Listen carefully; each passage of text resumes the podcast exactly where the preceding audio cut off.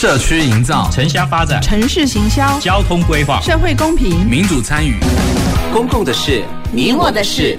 欢迎收听《公事好好说》，公司好好共，公司呵呵共。本节目由高雄广播电台与国立中山大学公共事务管理研究所合作直播。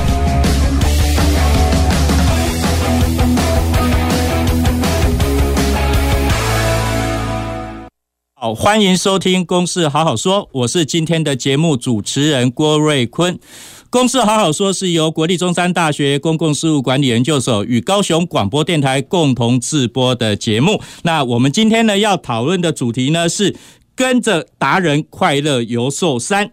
那寿山呢，可以说是高雄人的后花园哈。那住住在高雄市的朋友呢，大概都可以在半个小时到一个小时之内呢，非常方便的可以到达寿山。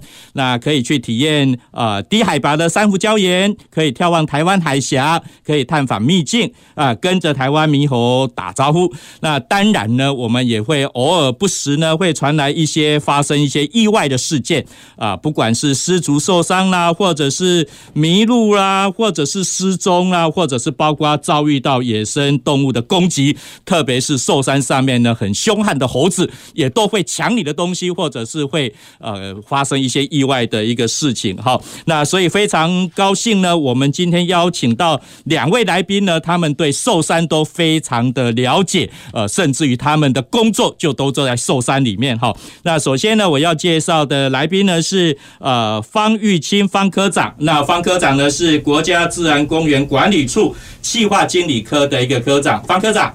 各位听众朋友，大家好。好，那接下来呢，另外一位来宾呢是黄雅婷、黄继正，他是国家自然公园呃管理处呢保育解说科的继正。雅婷。主持人好，各位听众朋友，大家好。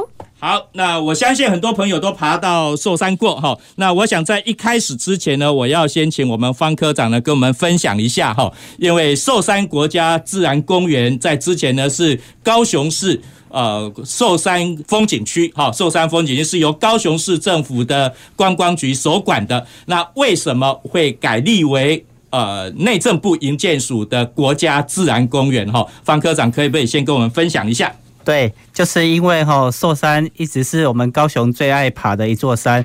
那早期它受到军事管制区的管制，所以民众都没有办法进到寿山里面去进行游戏。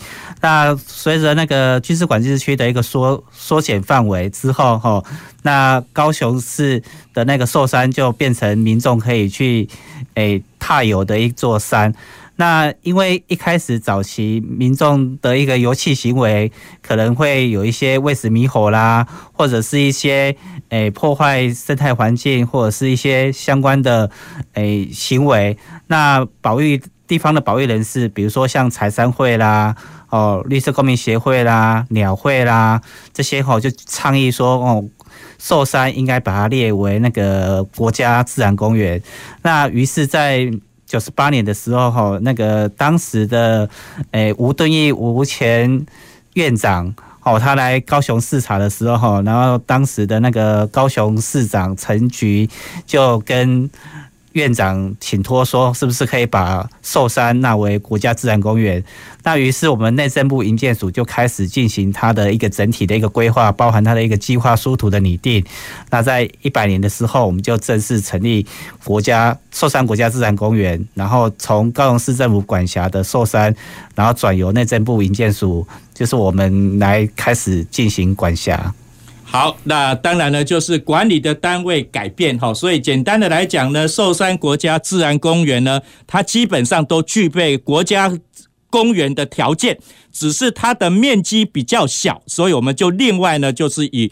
自然公园的方式呢来成立。那寿山国家自然公园呢，有包含了几个地方哈。那不管是呃寿山，我们大家都非常熟悉的，也包括半屏山，也包含是大小龟山的一个部分啊。这大概是寿山国家自然公园主要的一个范围。那当然呢，我想在节目进一步在讨论之前呢，也跟各位听众朋友讲一个呃，算是一点点的小小秘密啦，哈，其实也不是什么小秘密，就是呃，因为要去寿山有一个路口呢，当然就是从中山大学进去哈。那在中山大学连外道路呢，还没还没开辟出来之前呢，其实包括因为基于校园的安全，那学校呢也有一些管制的一个措施啊，所以呢，以前呢，其实有不少的人呢，都到寿山上面，特别是晚上呢，到寿山上面呢，呃，要去吃土鸡啦，看夜景啦，啊，但是呢，因为我们的校警哈，中山大学校警在管制呢，啊，但是呢，有一个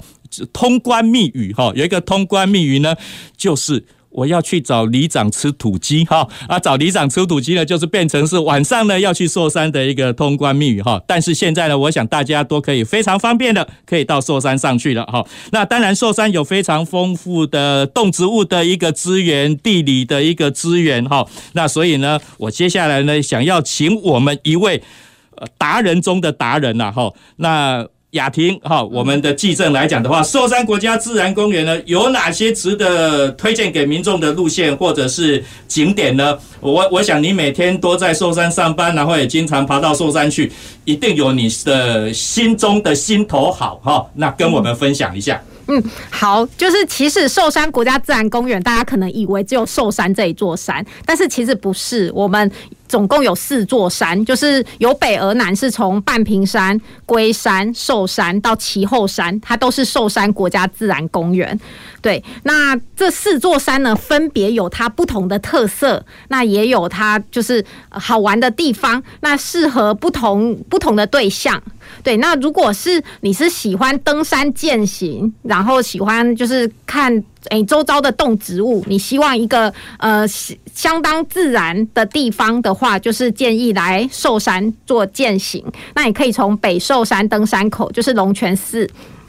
旁边开始走，那我们的步道规划其实都已经很完善了。那你可以走到呃中心亭，或者是走往小平顶。那最后的话，可以到达山上的雅座奉茶站，就是这个地方的话，它保留了呃寿山这边一个特色，就是奉茶示范区。对。这也算是一个，就是高雄人相当有人情味的一种，就是展现这样子。对，那那这一条路线的话，是大家最喜欢的登山健行路线。那你在雅座这边的话，除了就是可以呃享用到这个辛苦的杯水队，他们奉茶队所。背上来就是帮大家煮的这个养生茶之外的话，你还可以欣赏美丽的海景，就是可以眺望到西海岸。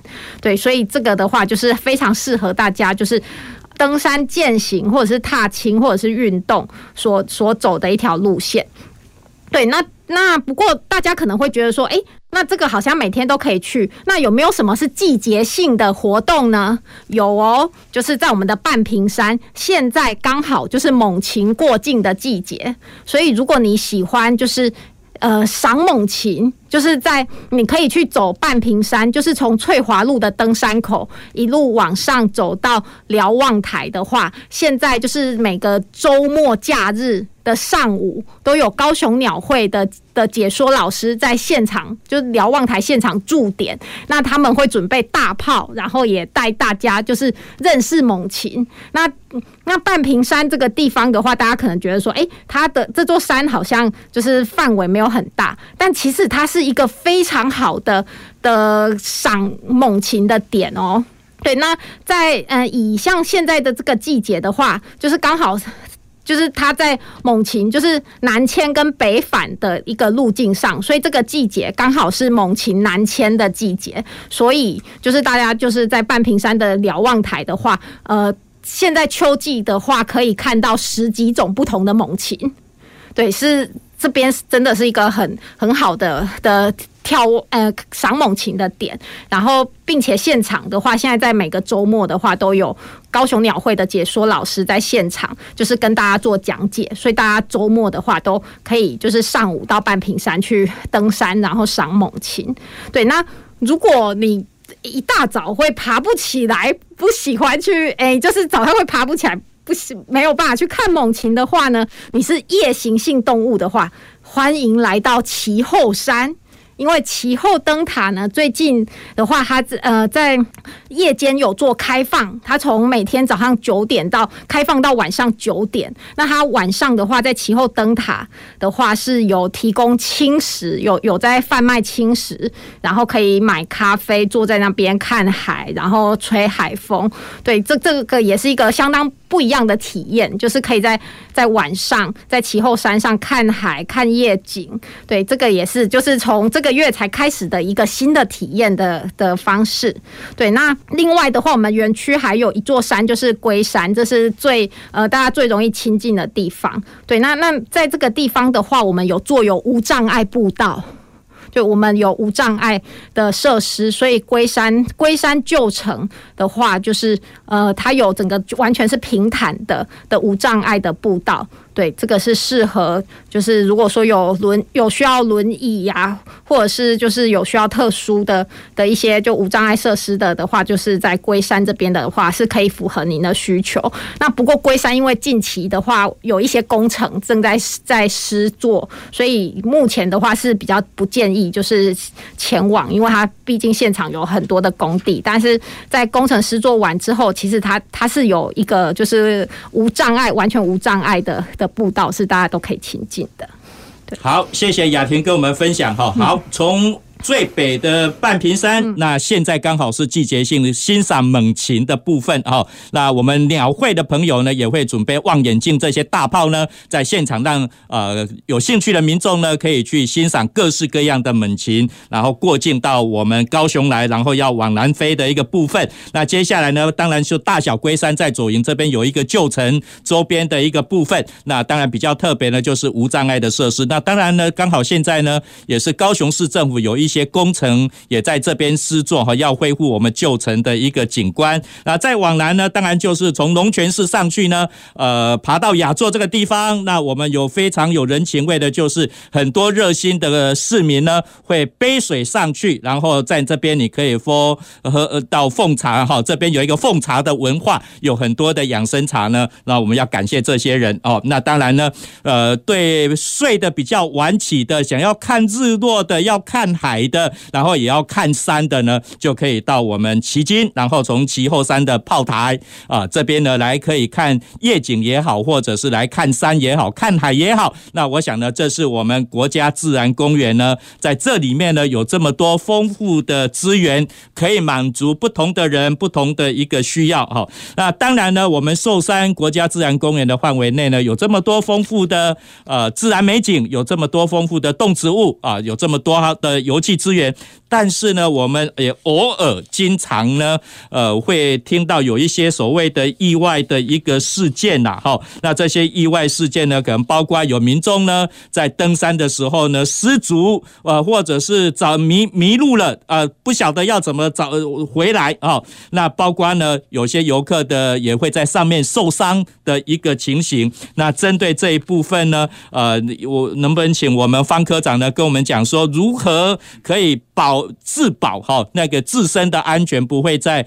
寿山上面呢发生意外。毕竟在山上呢发生意外，你要动员很多的人去搜救，那这都是非常耗费人力成本的部分。当然，我想不管是寿山国家自然公园，我们高雄市政府还是非常关心我们呃的市民，关心我们的爬山的朋友啊。但是呢，如何避免发生意外？方科长，哎，高雄哈最。最喜欢爬的一座山，大概就是寿山哈。那经过我们的调查哈，诶，来寿山的游客百分之八十五都是高雄的市民朋友。那所以说哈，这个这座山是我们最喜欢的一座山。那不过因为哈。它就是我们的后花园，那所以许多民众在爬寿山的时候就轻忽了。比如说，我们要去爬玉山的时候，我们会先做练习，先做准备，然后会去看那边的天气状况如何，然后再评量自身的一个条件。但是有很多游客他来爬寿山吼，但是就是轻装，而且也很很过于轻装，他甚至穿着拖鞋，带一瓶矿泉水，他就往山上去了。那因此他在。不熟悉路径的时候，它有可能就会发生危险。那比如说，又有一些诶完美啦，或者是一些 FB 的朋友哈，在在他的一些社群网站去分享他去哪一个哪一个秘境，那会引起民众的好奇，想一起去看。那不过哈，我们寿山国家自然公园在寿山这个地方哈，有九百多公顷。那其中哈，大概有六百四十公顷的土地是在军区范围内。那依照那个要塞堡垒地带法哦，这些区域是不能够进去的。那因此说，我们在军事管制区的范围内，我们就没有明显的那个木栈道，或者是明显的道路指示的一个牌子。那不过很多私房秘境都是在军区范围内。那民众基于好奇跑进去的时候，他很容易进去。就出不来，那为什么会这样呢？因为吼，它在里面没有被被人为的整理，那所以说吼，有一次，比如说台风过后啦，或者是大雨过后，它的一些草长起来，或者是是有倒树倒木，它原本的路径就不见了。那所以说吼，我们经过我们的统计吼，在秋冬季节是寿山最容易发生迷途的时候。那为什么在秋冬季节特别容易迷途呢？依照我们的一个。那个天气的状况，大概平地五点多的时候天就黑了。那在山上的话，大概就四点左右，大概天天色就会渐渐的暗下来。那所以说哈，民众一旦那个跑到军区里面去，然后天色暗下来，他会慌。慌之后，他就会打电话求救。那这时候我们就必须要出动我们的消防队跟我们的寿山人员去去搜救。那所以说哈，我们在这边哈，就是提醒游客尽量走在我们的木栈道区，那不要去去好奇去那些私房的秘境，那会引起相关的一些危险的事情。那另外哈，就是说我们有一些那个石灰岩洞。哦，他也会有民众想要进去看。那目前我们的规划是每年的五月到十月是非探洞季。那为什么要做这样的一个限制呢？因为这段期间是雨季，那石灰岩洞里面是会比较容易湿滑的。那所以说民众进去会有风险。那我们是每年的十一月到隔年的十月是可以让民众进去探洞的。那除此之外吼，就是迷途的部分吼，我们大概有两个方式可以提醒民众啊，就是第一个就是大家最好上山的时候还是携带手机。那手机哈，我们会建议民众下载那个诶。内政部消防署他们设计的一个一一九行动报案的一个 APP，那如果民众你发生迷途的时候，吼，你就可以透过那个 APP 去提供你的一个现场的一个定位坐标，然后它还可以帮你通报邻近的消防队，比如说像我们在高雄地区，它就会通报高雄市消防队，然后它后台那边就可以。马上定位到你的一个坐标位置，那我们有需要去协助你脱困的话，会在第一时间去找到你。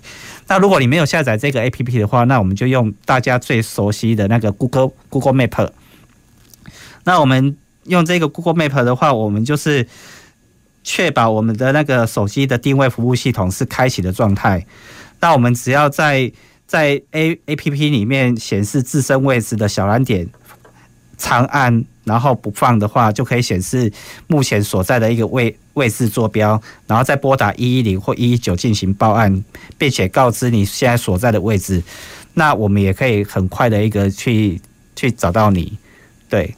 好，谢谢方科长哈，告诉我们很多要爬寿山的一个资讯要注意的事情哈啊，即使是我们的后花园，可能要去爬寿山，也不能穿着拖鞋，然后拎着一瓶水就就大胆的啊爬到寿山上去哈。那当然呢，刚刚也提到说会发生迷途的地方，呃迷路的地方呢，很有可能就是走到军事管制区。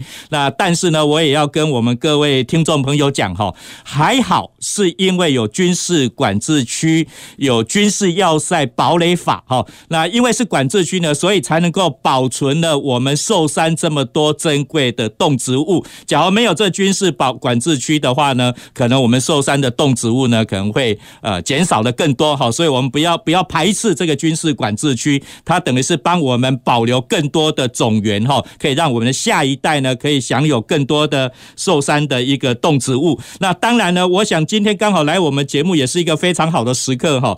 呃，因为刚刚方科长讲到哈，秋冬秋冬季节呢是最容易发生迷途啊迷路的一个时间点哈。那刚好我们现在已经是十月了，呃，就是秋天开始了哈。所以接下来几个月哦，我想我要在这个地方也呼吁我们想要爬寿山的朋友哈，在这个季节里面呢，可能要特别注意你的安全的部分哈，该有的准备的措施，比如说刚刚这我们方科长也提到的，就是呃下载内政部消防署的 APP，那这个呢可以协助定位的部分哈，有备无患，而才不会说我们到寿山上面呢，可能就不晓得呃万一发生迷途的话呢，就不晓得怎么办哈。那当然也要带着你的手机，把你的呃 Google 的一个手机的定位呢，就是要打开哈。那这样的话，万一发生事情的话啊，才可以啊找到啊我们消防防队、我们寿山国家自然公园管理处的人才能够上山去协助你。那当然，刚刚也告诉我们一个消息哈，呃，石灰岩洞五月到十月，因为是雨季期间是禁止探洞的啊。刚好我们现在是呃十月初啊，再忍耐不到一个月，十一月的时候呢就可以。开放探洞了啊！当然，这开放探洞是否需要申请呢？呃，要怎么样才能够探洞呢？雅婷跟我们分享一下哈。哦，好，就是呃，大家最想知道的说探洞的那个相关的要如何去申请，或者是你如何得到相关的资讯？那其实你可以在 Google 搜寻，就是寿山户外活动的网站。的话，就是其实可以看到，我们有很多训练了很多合格的洞穴巡守员。那我们有列出名单，那上面有列出他们的联络方式。对，那如果您想要去探洞的话，就是到寿山探洞的话，就是请您找一位合格巡守员带领。那由这一位合格巡守员帮你们提出，就是申请，就探洞的申请。那最晚的话，要在你出发之前的五天前要完成申请。那基本上我们的洞穴申请的话，就是只要呃出发前的九十天到出发前五天都可以做申请。所以说，像我们从十一月一号到明年的四月三十号，现在是是呃是开放探洞的季节，但现在是十月，现在其实你就已经可以去找巡守员，然后他就可以帮你提出申请了。OK，好，非常谢谢雅婷跟我们分享哈，不能随便去探洞哈，要去探洞要找到一个合格的呃洞穴巡守员，由他。带队导览解说也要经过申请，才能够到寿山去探洞。哈，我想这些呢，谢谢我们方科长跟雅婷记者呢，跟我们分享，就是在这个季节交换的期间，我们到寿山里面要去爬山要注意的事情。那我想呢，在这边，我想在进入到下一个主题之前，哈，呃，能不能请问方科长，你到寿山服务多久了？哈，啊，在这服务这一段期间。有没有你特别感动的地方，或者是你特别伤心的地方？很抱歉，要挖你的痛处的痛痛处的一个地方，方不方便跟我们分享一下？可以，嘿，那个我来到寿山哈，今年已经迈入第十年，哦，刚好十年了。那其中里面哈，最感动的就是我们这段期间，我们其实培育了蛮多的志工。那我们在不管是诶、相关的环境教育啦，或者是到校宣导啦，我们都跟周边的一个一个学校进行很好的一个伙伴关系。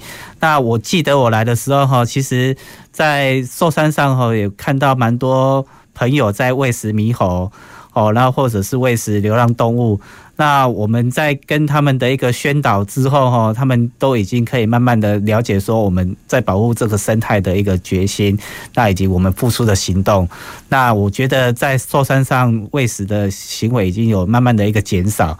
那另外让我感觉到比较难受的哈，就是大概在一百零六年的时候哈，那有发生就是一位老先生他诶因为迷途失踪之后，那我们。跟消防队前前后后找了十七天，那最后还是找不到。然后在那时候大概就是七八月的时候发生这件事情，然后一直到十一月的时候，才有民众在某一个洞穴里面去去发现他的尸骨。那因为真的寿山，我们都觉得它是一个一个浅山，然后就觉得说啊，好像任何人都可以去，然后不具有什么危险性。但是确实就是它因为是石灰岩的一个地形，而且它它就是会有一些民众私辟的小径，那所以说你这边转过来弯过去，一不小心就就迷路了。那你可能每天都是走这条路路路上去，但是真的说实话，就是我们在农历七月的时候特别容易发生这种比较奇怪的事情，就是他每天都走这条路线，那为什么突然今天就不见了？然后都都是那个民众来通报说，诶，他家的那个诶老人家啊，就是六七十岁的老人家去爬山，然后为什么没有回来？那我们就跟着消防队啦、警察上山去搜寻，那有些是。很幸运可以找到他，那有些就是真的，我们耗费了相当多的人力跟时间，也无法找到。嘿，对，好，谢谢方科长哈，跟我们分享他快乐的事情，还有难受的事情哈，心里比较悲伤的事情哈。那高兴的事情，当然我们培育了很多的志工哈。我们现在寿山的志工有多少？一百多位，一百零四位哦，有一百零四位哈。那我想有这一百零四位的志工，就是来协助我们寿山国家自然公园管理处，也协助我们高雄市民呢来享受呃寿山的一个资源的一个非常大的一个利器啦哈。那当然呢，我们也到学校去宣导，然后也改变呢民众喂食猕猴的习惯。那我想这都是非常正面的，也是记忆深刻的。那当然呢，比较难受的、比较伤感的呢，就是会。发生一些意外的一个事情哈，那我想我们节目呢，先到这个地方先休息。好，我们呃节目呢到这个地方呢，我们等一下还要再休息一下下哈。但是呢，我我我是不是请呃雅婷你先准备好哈？等一下我也要来挖你的快乐与痛苦的一个地方，然后接下来也要跟我们很多的朋友呢来讨论，让。我们很多朋友呢，又害又爱又恨的猕猴，好，我相信有很多朋友呢，在寿山上面呢，你在抓那个呃，你你你好辛苦买的去排队买的美食，结果呢，被我们的寿山上面的猴子呢，就呃那个用手一抓啊，就把你的。美味的食品抢走了，包括在中山大学的宿舍里面呢，呃，我们我们也很多女同学在宿舍门口呢，就在被猕猴呢，把她辛辛苦苦去买的早餐呢，就一下就把它抢走了。好，我我想这可能也是很多市民朋友的一个经验。那我们休息一下下，等一下回到公司好好说节目现场。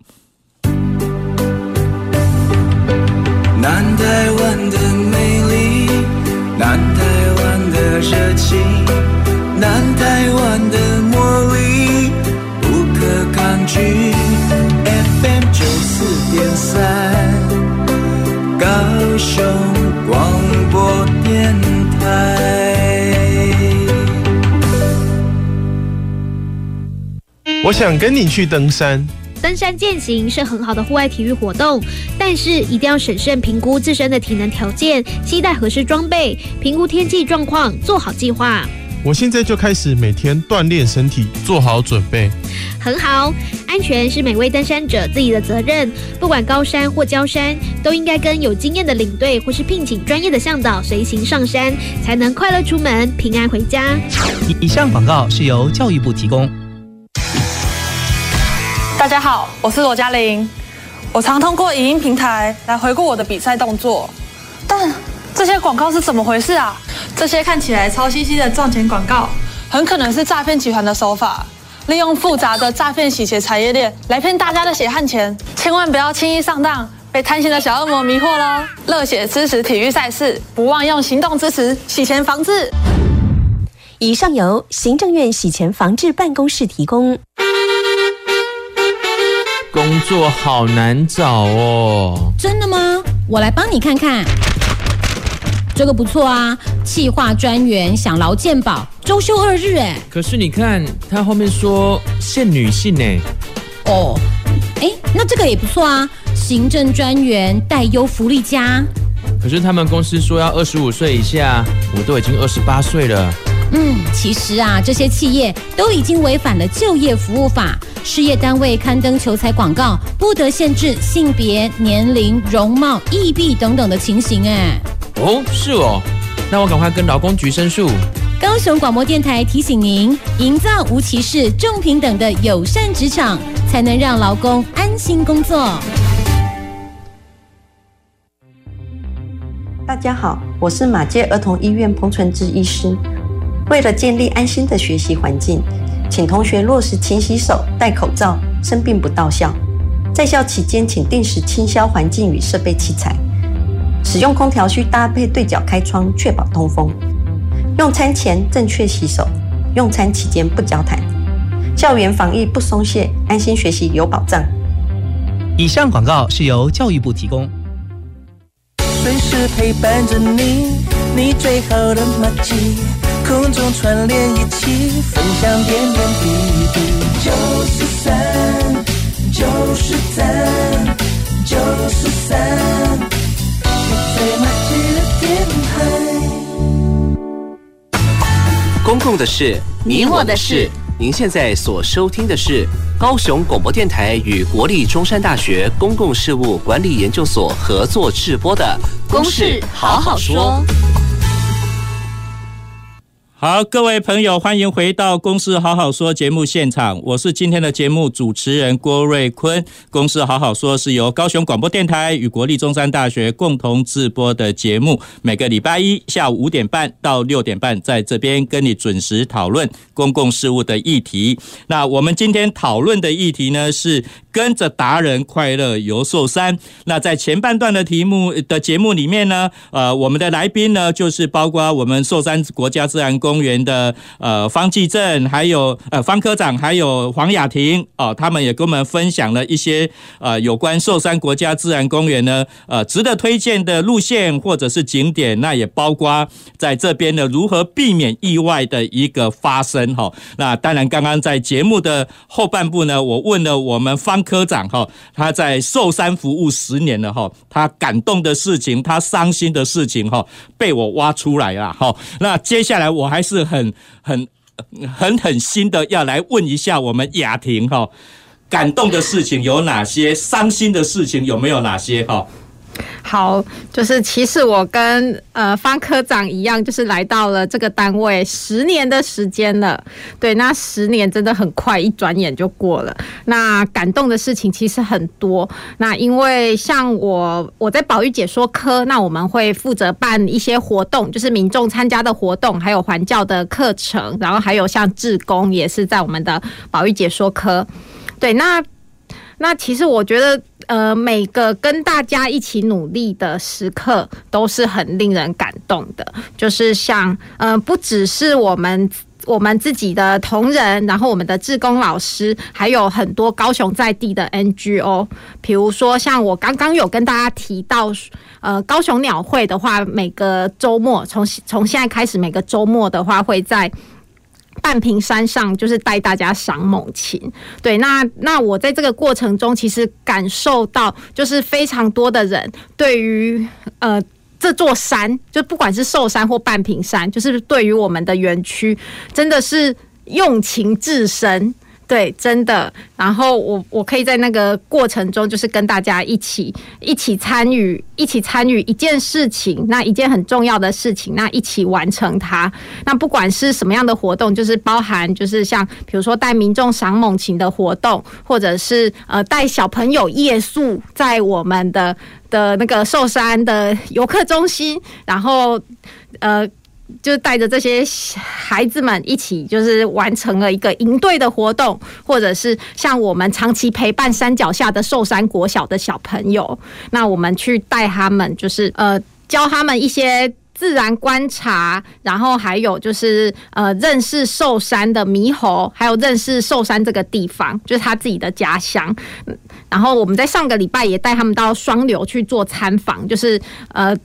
认识一下，就是一个呃比较不同于寿山的这种溪流环境。对，那在每个过程中，就是我我觉得都有很多人就是一起努力着。那那我觉得每一次的这样子的的活动，或者是这样子的时刻的话，我都觉得非常的感动。对，那比较伤感的呢？呃，比较伤感的，其实我我刚才就是直接跳到我，我想起来一件就是蛮难过的事情，就是我有一年的过年在值班的时候，就是有一位呃小姐是年轻的小姐，她在山上，然后就是呃在山边的的座椅休息的时候，突然有猕猴跳到她的身上，然后造成她坠崖。对对，那那其实这个这个事情，我真的觉得就是非常的难过。那因为这也是长期，就是寿山这边就是长期有人为喂食的行为，就是造成猕猴会主动去接近人。那那喂食完的话，喂食者他喂食完他就离开了，他他并没有就是尝到那个恶果，可是。养成了猕猴就是去主动接近人的行为，这不是正常猕猴会有的行为，然后就会造成后面的人无辜受害。对对，那我觉得这件事情就是当时是我我在那个呃过年期间值班，那我。得知这个消息，我真的觉得非常的难过。那是一位非常年轻又非常优秀的小姐，可是她就这样的坠崖了。好，非常谢谢雅婷跟我们分享哈，有感动的时刻可以跟大家共同做一件事情。那不管是大人小孩，然后小学的小朋友啊，或者是我们的 NGO 的一个团体，共同成就一件事情，我想这都是大家觉得非常感动、有成就感的一件事情。但是呢，伤心的事情，特别是在哎，很倒霉哈！过年怎么轮到你值班哈？啊，值班的时候又遇到这一件事情哈。那这个这个发生最矮的事情，而且就是被猴子抢东西推了一把啊，这样最矮的一个事情。那我想这是大家都不想看到的。那当然呢，雅婷提到这个问题，我们接下来就是要来正视寿山的猕猴哈。那我想，呃，猕猴现在应该有。将近两千只左右吧，哈，一千多、一千五百多只，将近两千只左右的的一个数量。那有些人呢，都会觉得说，猕猴当然是寿山的一个。的一个特色啊，到底呢，人要跟猕猴，台湾猕猴呢，到底应该怎么样的一个互动？哈，我我知道有人鼓励，呃，你要去认识猕猴，去接触猕猴，呃，但是呢，我相信从我们管理处的一个观点，可能也觉得有一些地方不是那么妥适的一个地方，哈，那的呃，这个这个。包括专家学者哈，学术界也有不同的一个争论。那能不能请雅婷呢，跟我们分享一下，到底要怎么避免人猴发生冲突？特别是不要再发生你在值班的时候，让你非常伤心，到现在还记忆深刻的一个憾事啊。嗯，好，就是呃，其实老师刚才有提到说，哎。那个寿山上猕猴有将近两千只，其实没有那么多。就是根据我们十年来，就是一直以来都有在做猕猴的族群调查，那大约是在一千一至一千五之间。那那当然它会有时多一点，有时少一点，它会有出生死亡这样，然后会，但是大体上都是在一千一至一千五之间的波动，所以其实并没有特别的。的增加，对，可是大家很多人都觉得说，哎，寿山的猴子好像越来越多，这是为什么呢？其实是因为猴子改变了它的行为，就是它变得会主动去接近人，然后围绕在人的周围，所以人就会觉得说，哎，猴子好像变多了。不然，其实寿山的猕猴的族群数量的话，就是这这几年观察下来是并没有。特别的，就明显的增加，对，那那但是为什么猕猴会去主动去接近人？这其实也是长久以来就是寿山上呃有人喂食所造成的一个结果。对，那猕猴的话，它是一种非常聪明的动物，它知道就是要怎样去就是最容易的取得食物。那猕猴它本本来。应该要自己去山上找食物吃。那我们都说，整座寿山都是猕猴的自助餐，只是他要自己去找。对，所以猕猴可以吃的东西是非常多。但是，一旦有人为的喂食情形开始了之后，猕猴它就就懒得自己去去走路去找食物吃，就是就会聚集在人多的地方，比如说像是休息区或者是凉亭这样子等着等着。从人的身上取得食物，所以就会造成人猴冲突。对，那所以如果你要到寿山去玩的话，有什么办法可以避免人猴冲突？其实最简单的就是不要让猕猴对你有兴趣。对，所以我们有三步政策。第一个就是不喂食，你千万不要喂食猕猴。对，那喂食猕猴会有很多的危害，就是后续的危害，有的不是在当场就会发生，可是它会造成猕猴改变它的习性，不自己去找东西吃，然后跑来找人。找人取得食物，这会造成后患无穷。对，所以第一个是不喂食，那第二个的话是不挑衅，就是不挑衅猕猴。那怎样是挑衅猕猴呢？当然，大家可以直觉想到说，哎，好像拿拿那个登山杖，或者是拿弹弓，什么这些对猕猴来说是挑衅，没错。而且你永远要记得，就是猕猴，你眼前看到一只猕猴的时候，它背后是一个猴群。对，所以千万不要去挑衅猕猴，因为它的背后是有它的是一个群体，就是它猕猴是群居动物，所以它是你看到一只猕猴，你跟你跟猕猴做挑衅的话，其实它背后是有一群猴子，一个猴群在在罩它的。对，那不挑衅，其实还有一个重点，就是千万不要跟猕猴就是瞪视，千万不要瞪视猕猴，因为你。你跟猕猴四目相接，就是盯着猕猴看的话，这个在猕猴的语言里面就是一种挑衅。对，所以你千万不要就是盯着猕猴，就是盯着猕猴一直看。对，这个的话就是猕猴会以为你在挑衅它。对，所以这个也是猕猴的三步政策的第二第二步非常重要。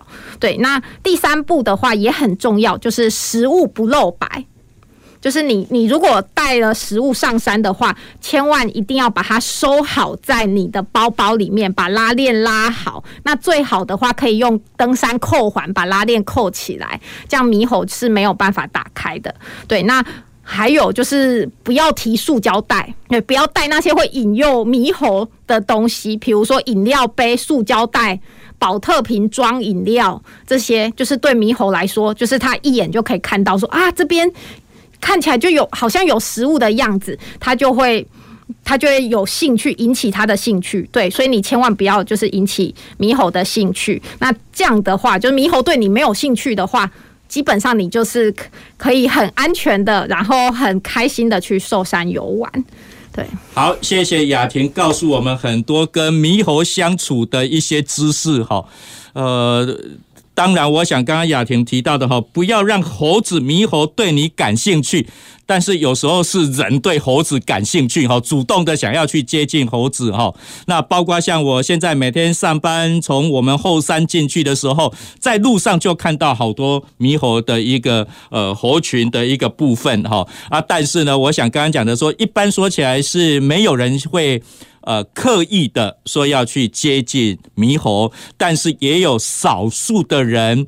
呃，是刻意的要去看猴子，或者是被猴子看，那甚至于包括要近距离的去接近猴子啊。我我想这部分我想要请雅婷等一下再跟我们分享。不过我在这边可能还要再重复一次呢，就提醒我们呃收音机前面的朋友呢，可能还是要注意一下哈啊，刚刚特别提到的三步啦哈，不要让猴子对你感兴趣，然后有三步不要做的就是第一个不要喂食，不要挑衅哈，客。特别是不要四目相接哈。你瞪我，我瞪你，那那这个就是挑衅的行为。那第三个不要做的事情就是食物不露白哈，那不要提着塑胶袋让猴子呢看到，哎，这里面有便当，这里面有饮料，这里面有好吃的哈。他看到塑胶袋就知道有好吃的。呃，但是呢，除了这三步以外哈，呃，中山大学很特别的地方哦，就是有一家里面呢有全家便利商店，我们的猴子也会到全家便利商店哈，里面的店员不小心看到的时候还会欢迎。光临哈，那我们猴子呢，还会直接从货架里面呢抢了东西就赶快往外跑哈，呃，这个这个是有土匪的嫌疑哈，呃，这个这个你们大概也没办法去制止他哈，呃，当然就是这个猴子就直接冲进去了哈。那我想，呃，刚刚我我最后面提到的哈，就是有提到说，呃，不要刻意的去接近猴子，但是呢，我们也知道无可避免，就是有些族群有些朋友。他们反而是刻意的要去接近猴子。那针对这部分，是雅婷或者是方科，愿不愿意跟我们分享一下？好，就是其实猕猴跟人有很多的人畜共通的疾病，对，而且而且就是接触猕猴的话，就是在。高雄市的话是有自治条例，是会处罚的。对，就是你主动接诶、接触猕猴的话，对，那那为什么不要？为什么不可以接触猕猴？第一，就是你不可以让猕猴习惯就是接近人类。那我我刚才有提到说，我觉得非常遗憾的事情，就是在过年的时候有有遇到了一个，就是呃一位小姐，就有有猴子主动去主动去。跳到他的身上，那他吓到，然后就坠崖。对，那其实野生的猕猴是不会主动接近人类的，因为猕猴很小，人很大，所以对猕猴来说，他们看到人的话是会会闪开，就是会会逃走。这个才是就是正常野生野生的猕猴会有的行为。对，那。可是寿山这边的话，这边的猕猴的行为非常的异常，他看到人反而不是逃走，就看到这么巨大的的一个生物，这么巨大的动物在那边，不是主动逃走，而而竟然是主动去接近，所以这这是一个很异常的行为，对，所以就是千万我们就是一直在。推广就是请大家不要就是让猕猴养成就是会主动接近人的这种这种行为，对。那并且的话，人跟猕猴之间有非常多的人畜共通疾病，比如说像像是猕猴 B 病毒，就疱疹 B 病毒、猴痘之类的，很多就是人畜共通的疾病，还有肺结核也是，对，这些都是人畜共通的疾病，人跟猴子会互相的的传染，对，所以就是千万不要。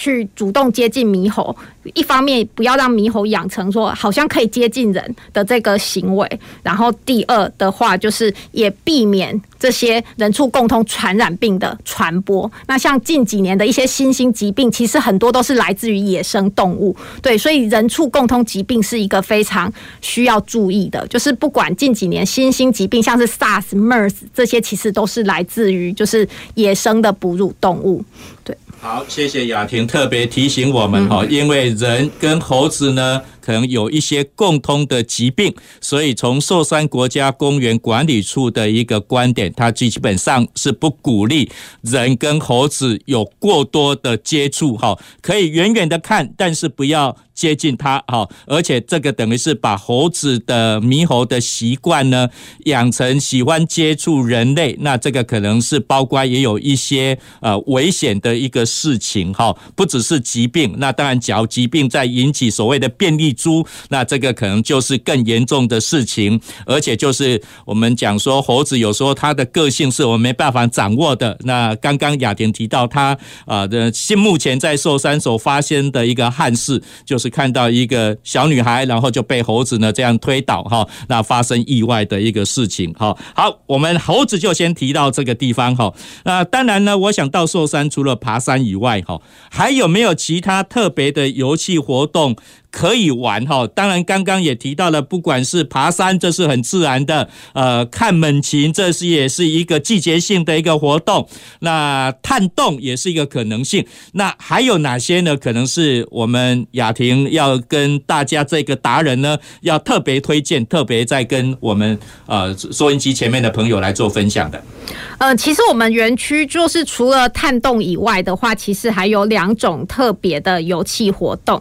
那一一是攀岩，对，那攀岩的话，我们园区有一个地方叫做。呃，一一线天，呃，回旋谷，回旋谷那个地方，那它是一个天然的攀岩场，那那个地方是可以去攀岩的。那不过攀岩一样，就是要事先在我们的网络上去做登记。对，那呃，基本上攀岩只要三天前提出，然后在我们的网站上去做登记，让我们知道说每一天有有谁在在这个区域做攀岩的话，就。就是就可以了，对。然后另外的话，还有一个也是相当流行的就是游憩活动，就是越野自行车。对，那这个可能从事的人比较少一点。那不过越野自行车的活动的话，在我们园区也是有规范的。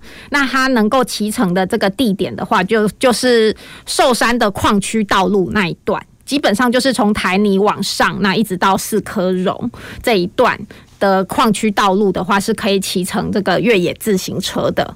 对，那那这边的话，因为它的高低落差其实也还蛮大的，那所以就是越野自行车的挑战性也算是蛮够的。好。对，谢谢雅婷又跟我们分享了两个特别的一个活动哈，那一个是攀岩的活动，另外一个是越野自行车的一个部分哈。那当然这些呢都是比较属于我们讲说 adventure 哈，有挑战性的活动的一个部分哈。那这个呢可能要经过一定的基本的训练哈，没有经过训练，没有经过达人老师的引导，那可能也不要随便的尝试。那所以呢，我想我们寿山呢有各式各样的活动，可以满足呢呃不同的体力、不同的技术的一个需求。当然，刚刚讲的不管是探洞也好，或者是攀岩，或者是骑越野自行车，那这可能是需要呃姐姐有练过，哥哥有练过，才可以去尝试的活动哈。那当然，只要还是要通过学习，我我觉得这个 adventure recreation 哦，就是冒险式的游记是值得提倡鼓励的。但是呢，它还是有一定的风险哈，还是要经过一定的学习。那我们节目呢来到最后。哦哈，呃，我想要再请教我们方科长哈，假如民众想要前往寿山游玩哈，呃，刚刚我们有提到很多呃好的事情，有很多丰富的玩法，有很多丰富的资源可以去探索，但是呢，可能有些民众呢，可能在无意中可能会触法哈，那到底哪些的活动或者是哪些的行为？可能是会触法的啊，那要如何避免这些触法的活动？我想每个人都要高高兴兴的到寿山去，但是假如收到罚单，被我们受管处开了罚单的话，可能就一天都快乐不起来了哈。方科长跟我们提醒一下。好，对。哎，我们来寿山玩哈，我们当然是快快乐乐的玩，然后平平安安的回家。那为了保护我们整个寿山的一个生态自然环境哈，我们依照国家公园法有订定一些相关的公告禁止事项。那其背后的目的都是为了保护这座山林。那比如说最常见的就是所谓的禁止喂食猕猴跟流浪动物。那为什么会这个部分呢？因为刚刚雅婷她也有讲到了，就是你如果喂食猕猴的话，那猕猴就会把人类当当成食物提款机，啊你，你你上山来，他他觉得你就是食物的提供者，你就算没有要喂它，它也会跟你抢食，那造成人头冲突，那甚至你会被它抓伤咬伤。那所以说，我们是希望游客来尽量就是不要喂食。那第二个部分就是喂食流浪动物，我们在山上也其实也会看到有一些流浪狗。那流浪狗你只要有喂食，它就会群聚。那而且群聚的流浪狗，它也会去追咬我们的野生哺乳类动物，那造成我们的一些生态环境上受到一个损坏。那所以说，我们最基本的，请游客到山上来的时候，不要去进行喂食的动作。那第二个就是说，哈，我们诶，期待宠物上山这件事情，哈，其实也有蛮多民众他不知道的。那为什么我们会？请游客不要带宠物上山呢，就是诚如刚刚雅婷也有讲到，山上有很多就是人畜共通的疾病，比如说像犬瘟热啦，哦，猕猴鼻病毒啦，然后甚至山上有一些恙虫、跳蚤，那这些都会经过你的宠物，然后跳到你的身上来，那增加你的宠物还有你感染那个那个生病的风险，那所以说这部分我们也是禁止的。那除此之外后，刚刚有讲到说探洞，那在非探洞季的时候后，我们是不允许民众进去洞穴里面的。那探洞的时探洞季的时候，就是每年的十一月到隔年的四月，啊，我们开放四个洞，包含北风极乐洞、金瓜洞、天宇天才洞以及星星洞这四个洞，是可以由那个受过我们合格训练的的巡守员带领你进去体验洞穴里面的一个生态环境。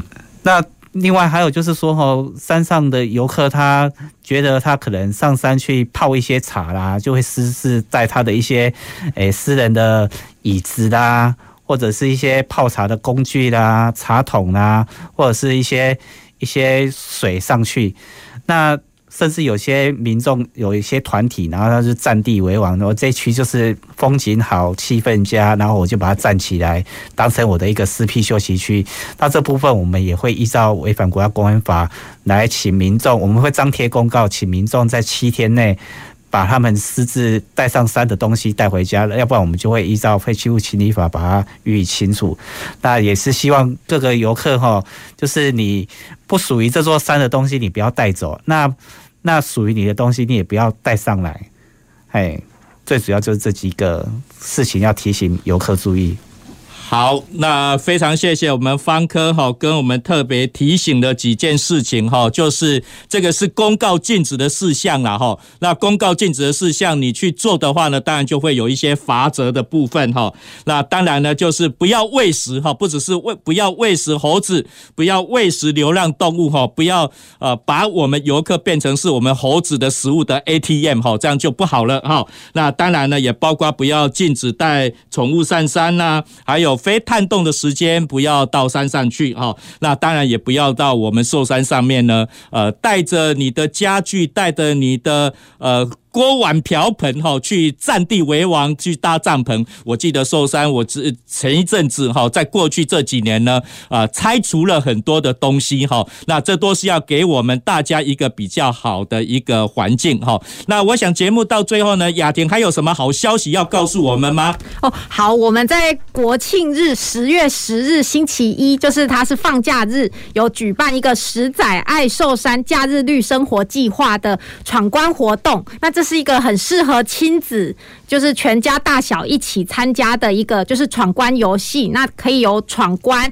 然后有 DIY，就是呃有拓印的 DIY，然后有环保袋 DIY，还有就是 DIY 彩绘三枪模型等等，就是很多好玩的游戏。还有像走神挑战，这些都是适合大人跟小孩一起玩的。那它在我们的寿山游客中心，就是。高雄市鼓山区万寿路三百零一号，我们寿山游客中心从早上十点开始到下午的五点，就是有这个免费的活动。那欢迎大家在国庆日当天，就是可以合家一起来到我们寿山游客中心来进行我们的这个呃十载爱寿山的一个假日绿生活的闯关活动。好，谢谢雅婷跟我们分享。好，在寿山在呃国庆日连假期间有不同的一个活动。那我想还是要再提醒我们各位听众朋友哈。呃，刚刚雅婷讲的寿山游客中心，就是你从古山路，然后要往中山大学的后门，或者就是要往忠烈祠的路上，哈，你就可以看到我们刚整修好、非常新的一个寿山游客中心，也是包括是我们寿山国家自然公园管理处的办公室的地点，哈，就在这一个地方。那我们今天呢，请了邀请了两位达人哈，我们那个方科长还有雅婷记者呢，来跟我们分享哈，跟着达人快乐游寿山。那由这两位达人呢，跟我们分享寿山的各式各样的资源，哪些可以做的事情，哪些不能做的事情。那当然呢，都是希望我们呃各听众朋友呢，可以到寿山呢，快快乐乐的爬寿山，然后呃高高兴兴的呃回到你的家。那不要。在寿山呢发生意外啊！那当然，寿山呢它是有非常丰富的资源，那也是我们高雄市的一个后花园哈。那在上面呢，你可以陶冶你的身心，也可以达到你呃健康运动的一个目的。那我想这是我们非高雄市人之福啦哈。那我们今天节目到这边呢要告一个段落。我是今天的节目主持人郭瑞坤，公事好友说，欢迎你下个礼拜一，每个礼拜一五点半到。六点半准时收听，我们下个礼拜再见。公事好好说节目由高雄广播电台与国立中山大学公共事务管理研究所合作制播，每周一下午五点三十分进行到六点三十分。谢谢您的收听。